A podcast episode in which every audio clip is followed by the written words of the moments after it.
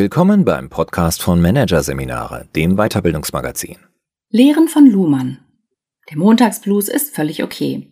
Von Judith Muster und Andreas Hermwille. Mitarbeitende müssen sich mit den Zielen ihrer Organisation identifizieren können. Sie müssen ihren Leidenschaften nachgehen können und brauchen Führungskräfte, die sie inspirieren. Andernfalls, so heißt es, sind sie nicht motiviert. Wer allerdings aus der Perspektive des Soziologen Niklas Luhmann auf das Thema schaut, wird merken, die zielgerichtete Steuerung von Motivation hat ihre Grenzen. Und das ist überhaupt nicht schlimm. Warum tue ich mir den Mist eigentlich noch an?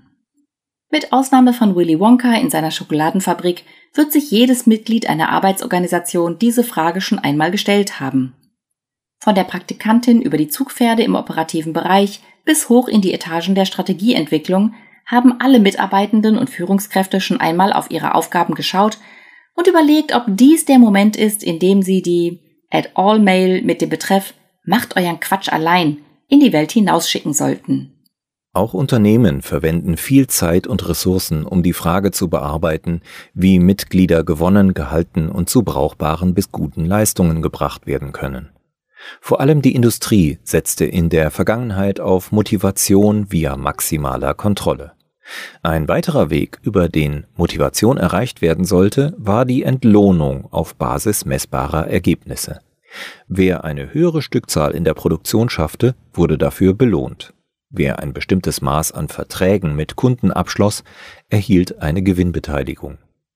Im aktuellen Motivationsdiskurs werden drei einander ergänzende Ansätze als Erfolgskonzept angepriesen. Erstens. Die Organisation braucht einen Purpose. Demnach kann man nur, wenn man ausbuchstabiert hat, wie die Organisation dem Wohl der Menschen und oder dem Fortkommen der Gesellschaft dient, mit begeisterten Mitgliedern rechnen.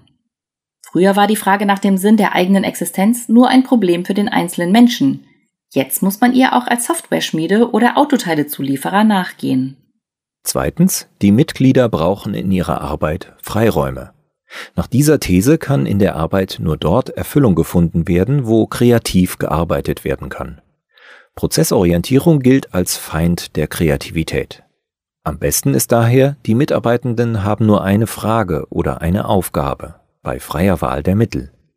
Das ultimative Ziel besteht hier darin, dem Zustand kindlicher Begeisterung so nahe wie möglich zu kommen, also einem Zustand, in dem man zwar viel leistet, aber die Anstrengung kaum mitbekommt, weil sie vom Spaß überdeckt wird. Drittens. Teams brauchen Führungskräfte, die sie zu höheren Leistungen inspirieren. Nach dieser Auffassung sind die Führungskräfte Mittelpunkt der Kultur.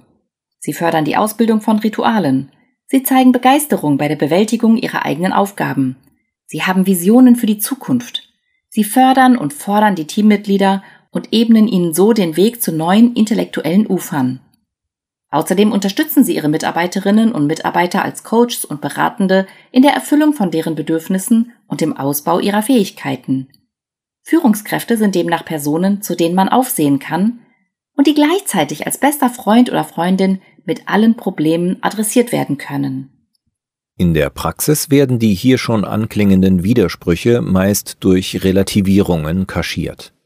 Natürlich würde man in der Buchhaltung eines Unternehmens, das zum Beispiel Windeln herstellt, nicht täglich mit dem Gefühl zur Arbeit gehen, das Leben von jungen Eltern besser zu machen, hört man dann von den Verfechtern des Purpose. Genauso wenig würde man bei einem Problem, dessen Lösung bekannt ist, noch Ergebnisoffenheit propagieren. Und wenn Führungskräfte sich darüber beklagen, dass sie sich mit zu vielen widersprüchlichen Erwartungen auseinandersetzen müssen, bekommen sie in der Regel zu hören, dass sie sich der Widersprüchlichkeit der an sie gerichteten Erwartungen bewusst seien, wäre an sich schon großartig. Es sei eine individuelle Sache, wo der eigene Fokus liegt. Viel hänge von der Persönlichkeit ab. Man müsse nur immer bereit sein, dazu zu lernen. Am erlebten Alltag ändert sich durch solche Aussagen nichts. Die Herstellung von Motivation über den Organisationszweck und über inspirierende Vorgesetzte hat Niklas Luhmann bereits 1964 als problematisch identifiziert. Wer den Zweck einer Organisation als Motiv zum Handeln brauchbar machen will, läuft dem Soziologen zufolge in ein Dilemma. Er oder sie kann entweder einen Zweck so genau definieren, dass tatsächlich auf der Hand liegt, inwiefern die Handlungen eines Mitglieds diesem Zweck dienlich sind. Doch kann man mit einem derart engen Zweckbegriff nur interessensorientierte Organisationen am Laufen halten, etwa Karnevalsvereine oder Kegelclubs. Oder er oder sie formuliert die Zwecke einer Organisation so weich, unbestimmt und vieldeutig, dass sich möglichst viele heterogen motivierte Mitglieder darunter versammeln können. Dann läuft es auf Phrasen aller Wir helfen Menschen zu einem besseren Leben oder Wir vernetzen Menschen hinaus. Aber, so fragt Luhmann, was besagt ein solcher Zweck für die Auswahl geeigneter Handlungen?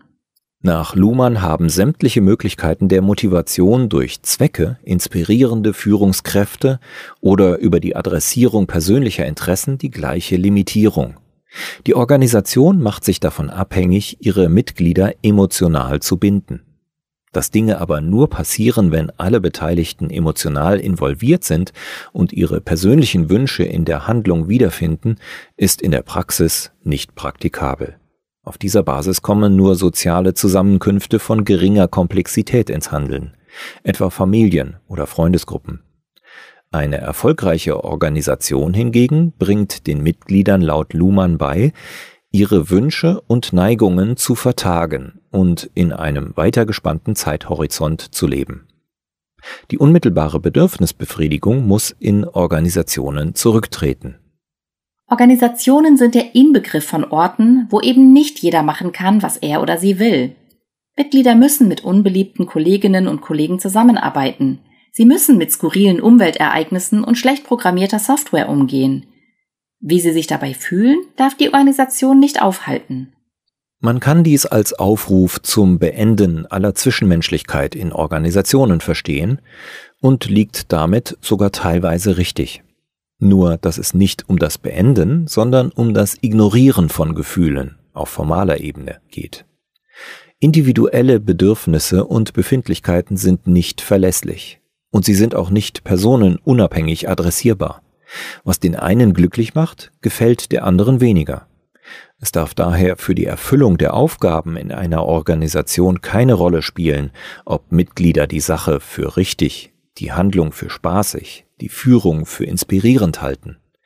Was die Organisation stattdessen geben kann, ist wesentlich unpersönlicher, aber dafür hat es den Vorteil, dass es erwartungssicher ist. Die Rede ist von der formalen Mitgliedschaft in der Organisation. Wer sich zur Teilnahme an einer Organisation entscheidet, kommt in den Genuss gewisser Systemvorteile. Das Gehalt, Beziehungen, Dafür unterwirft man sich der Autorität der Organisation, innerhalb gewisser Grenzen, die vor Beginn der Mitgliedschaft mal genauer, mal diffuser festgelegt werden. Mit diesem Schritt ist, so Luhmann, ein bestimmtes Kapital an Motivation garantiert, über das dann später je nach Umständen disponiert werden kann. Die Organisation hat die Möglichkeit, aufgrund der generellen Konzeption zu gegebener Zeit Bedürfnisse zu spezifizieren und die Erfüllung konkretisierter Erwartungen zu verlangen, und wer Mitglied bleiben will, wird sich um diese Erfüllung bemühen. Für die Organisation ist es daher von Interesse, eine möglichst weite Formulierung ihres Daseinszwecks zu finden, aus der sich möglichst wenig konkrete Handlungen ableiten lassen. Dies hat den Vorteil, dass eine Organisation ihre Mitglieder für sehr verschiedene Aufgaben einplanen kann. Sie kann Abteilungen neu öffnen oder schließen. Sie kann sogar ihren gesamten Zweck ändern, ohne dass deswegen automatisch die Motivation der Mitglieder in Gefahr gerät. Wenn dagegen alle Mitglieder einer Organisation stark zweckorientiert sind, wenn sich alle also an einem sehr spezifischen Sinn, den das Unternehmen formuliert hat, ausrichten, ist es eine Katastrophe, wenn sich der Zweck ändert oder die Zweckerfüllung scheitert. Die Unbestimmtheit der formalen Bindung ist nicht als Mangel an Perfektion zu verstehen, sondern als planmäßige Eröffnung und Sicherung eines Variationsspielraums, beschreibt es Luhmann. Das heißt, Mitarbeitende sind per se bereit, auch anstrengende, freudlose, manchmal gar sinnlos erscheinende Tätigkeiten zu erfüllen. Zumindest solange ihre Erwartungen an die Mitgliedschaft generell erfüllt werden und der Genuss der Vorteile dieser Mitgliedschaft gewährleistet bleibt. Das gehört halt zum Job, würde man heute sagen. Luhmann hat allerdings durchaus auch das Folgeproblem dieser generalisierten Art der Motivation gesehen. Man handelt sich dadurch eine gewisse Indifferenz in der Arbeitseinstellung ein. Drastischer ausgedrückt, die Arbeit wird schlimmstenfalls egal. Die Mitglieder werden zwar auch jene Aufgaben erfüllen, die ihnen unsinnig erscheinen oder die anstrengend und frustrierend sind, aber niemand kann erwarten, dass sie mehr Zeit als absolut nötig investieren werden. An diesem Effekt führt kein Weg vorbei. Jedenfalls dann nicht, wenn man sich dafür entschieden hat, eine formale Organisation zu sein und keine Freundesgruppe, in der man sich noch auf persönlicher Basis motivieren kann. Man wird es dann unweigerlich auch mit Schulterzucken, Machen ohne Mitdenken und den bekannten Pferden zu tun bekommen, die nur so hoch springen, wie sie müssen. Von Geschäftsführungs- oder Gründungsmitgliedern wird dies oft als mangelnde Arbeitsmoral aufgefasst. Gerade in wachsenden Start-ups werden neue Mitglieder mit Misstrauen dahingehend beobachtet, ob sie auch genügend für die Sache brennen. Doch wer die Erwartung artikuliert, dass Mitarbeitende die gleiche Leidenschaft haben sollen wie man selbst, oder wer vehement versucht, den Organisationsmitgliedern den höheren Sinn ihrer Arbeit zu erklären, erreicht in vielen Fällen nur eines. Er oder sie erzeugt keine Leidenschaft, sondern etabliert allenfalls die Darstellung von Leidenschaft als latente Mitgliedschaftsbedingung. Schlimmstenfalls verschicken Mitarbeitende, wenn es in ihrem Unternehmen als Zeichen von Einsatz gilt, bis spät in die Nacht an einer Präsentation zu sitzen, die E-Mail an ihre Führungskraft dann eben mit einem Timer. Luhmann nutzt zur Unterscheidung zwischen dem, was als Minimum eingebracht wird, um die Systemvorteile weiterhin genießen zu können, und allem, was darüber hinausgeht, die Begriffe Teilnahmemotivation und Leistungsmotivation. Wie ausgeprägt die Leistungsmotivation ist und welche Rolle dabei persönliche Motivationsstrukturen spielen, entscheidet sich stark entlang der Arbeitszusammenhänge der Mitglieder. So gibt es nach Beobachtung Luhmanns in Produktionsbetrieben einen starken kollegialen Druck zur Erzielung eines einförmigen Leistungsniveaus, weil das Arbeitsresultat als Leistungsdarstellung gegenüber dem Vorgesetzten aufgefasst wird und jede Abweichung die ganze Schau diskreditieren kann. Einfacher gesagt, vor allem Neulinge in solchen Arbeitskontexten lernen, dass es eine Grenze der Leistung gibt, die aus Kollegensicht nicht überschritten werden sollte, weil dies die Leistungserwartung an alle erhöhen würde. Je nach Kultur wird man auf diese Leistungsgrenze mal taktvoller, mal deutlicher hingewiesen. In Arbeitskontexten, in denen dagegen individuelle Leistungen relevant sind und das Aufgabenportfolio eines Mitarbeiters, einer Mitarbeiterin breiter ist, wirken persönliche Motivationsstrukturen stärker. Sachliches Interesse, Aufstiegswünsche oder der Wunsch, sich vor den Kollegen hervorzutun, können dort in der Tat zu mehr Leistungen motivieren. Dazu gehört auch die Möglichkeit der Wahl der Handlungen. Wenn es faktischen Freiraum gibt, auf mehreren Wegen zum Ziel zu kommen, können Organisationsmitglieder den Weg wählen, der ihnen am besten gefällt und dabei zu höheren Leistungen kommen. Aber auch hier sieht Luhmann Limitierungen. Das Problem mit den formal gewährten Handlungsspielräumen ist, dass gar nicht immer diejenigen, die den Spielraum gewähren, darüber entscheiden, ob er breit oder eng genutzt wird. Wenn etwa die höhere Hierarchieebene einem Team viel Handlungsspielraum einräumt, aber die Aufträge im Alltag von anderen Seiten, der Umwelt oder anderen Abteilungen kommen, dann steht das Erfüllen dieser Anforderungen vor der Selbstverwirklichung. Es ist das typische Dilemma vieler Angestellten, die Erfahrung mit Selbstständigkeit haben. Auch der Grafiker mit Promotion in moderner Kunst muss PowerPoint-Präsentationen aufmodeln, wenn ein entsprechender Auftrag reinkommt. Er macht das für die Erwartungssicherheit seines Gehalts und hält sich mit der Hoffnung über Wasser, eines Tages wieder einen coolen Auftrag von der Chief Human Resources Officer zu bekommen, die immer nur Mach was Schönes draus sagt. Es ist deswegen nicht damit getan, Führungskräften anzuraten, sie müssten die eingeräumten Spielräume ernst nehmen. Die Begrenzungen des freien Schaffens kommen auch von anderer Seite. Zudem steht man mit der eigenen Leistung auch in modernen Wissensarbeitskontexten immer im Verhältnis zur Leistung anderer. Oder der eigene Perfektionismus oder die Faszination für ein Thema. Alles wird durch die Notwendigkeit zur Kooperation eingeebnet. Die Abhängigkeit von anderen bringt die Leistungsmotivation wieder auf ein ungefähr gleiches Level. Nichts motiviert zum Beispiel mehr als der Anruf der Kollegin, die sagt, dass sie nicht weiterarbeiten kann, weil ihr immer noch die Vorlage fehlt. Der Arbeitsfluss trägt sich selbst, beschreibt es Luhmann. Die wirksamste Möglichkeit, die Leistungsmotivation zu erhöhen, sieht Luhmann denn auch in Form von Honorierungen, die die Organisation formal nicht geben kann. Die Aushandlungen des Lohns für die Extrameile haben ihren Platz in sekundären Strukturen, unterhalb der Formalstruktur, besonders aber im sozial unstrukturierten Spielraum des täglichen faktischen Verhaltens, sagt Luhmann. Man hilft Kollegen und Kolleginnen, die einem dafür irgendwann ebenfalls helfen werden. Man zieht den Projektsprint durch und bekommt dafür inoffiziell einen freien Tag.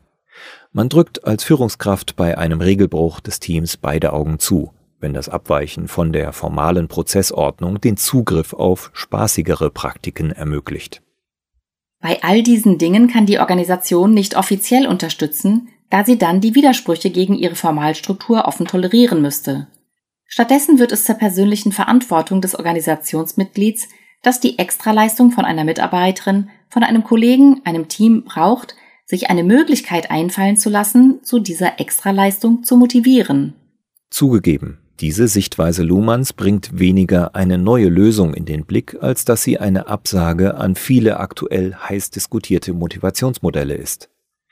Wenn man sieht, dass die Arbeits- und Kooperationszusammenhänge in einer Organisation entscheidend dafür sind, wie Mitglieder handeln, wird klar, dass Faktoren wie der vielbeschworene Purpose oder die inspirierende Führungskraft weniger Einfluss haben als angepriesen. Die Verhältnisse des Arbeitsalltags prägen das Verhalten. Dies kann als Eingeständnis der Machtlosigkeit aufgefasst werden. Luhmanns Vorschlag wäre jedoch, die positive Seite zu sehen, nämlich, dass die Leistung des Systems in ihrem konkreten Handeln von Motivationsaufgaben entlastet ist. Anders ausgedrückt, die Organisation kann Zwecke verfolgen, die die Menschen völlig kalt lassen. Ihre Führungskräfte müssen keine Heiligen sein. Und ihre Mitglieder müssen sich montags nicht zur Darstellung genötigt sehen, dass sie sich freuen, dass endlich das Wochenende vorbei ist. Der Montagsblues ist völlig okay. Darin liegt ein großes entlastendes Potenzial.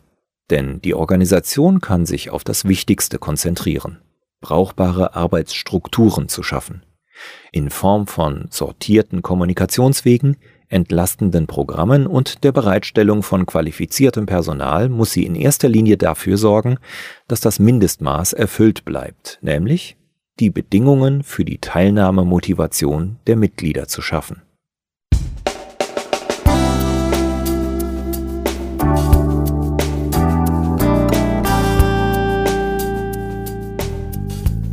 Sie hörten den Artikel Lehren von Luhmann.